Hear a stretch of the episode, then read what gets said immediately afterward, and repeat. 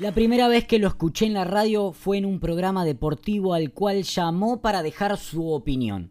Se presentó como Hernán de Caballito. Luego lo oí en otros tantos programas, siempre dejando opiniones desde la vivencia de lo cotidiano en la calle. Ahora era Hernán de Villa Crespo, o Hernán de Palermo, o Flores, o Barracas. Me llamó la atención. Cuando le preguntaban de qué trabajaba, respondía vendo anteojos. Y a la pregunta de qué diferenciaba sus anteojos de otros, concluía, en el fondo, ven mejor. La frase me daba vuelta en la cabeza. Y salí a su búsqueda. Comencé preguntando por un tal Hernán en ópticas de avenidas comerciales.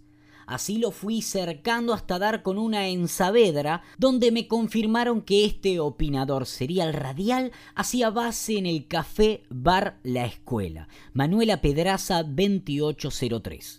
La escuela es un auténtico reducto de sabiondos y suicidas, un aula magna de nocturnidad con estudiantina conformada por una runfla de repetidores y laburantes.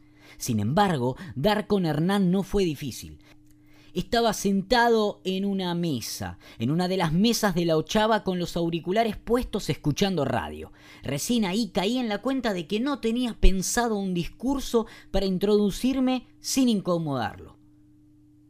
Pero ya estaba lanzado y mi indecisión me había convertido en el centro de todas las miradas del bar. Me acerqué a su mesa y le dije que estaba buscando unos anteojos, unos anteojos especiales, y que en la óptica me habían dicho que él podría conseguírmelos. Me invitó a sentar y comenzó la charla. Horas más tarde seguíamos ahí. Hernán es patagónico, de Santa Cruz.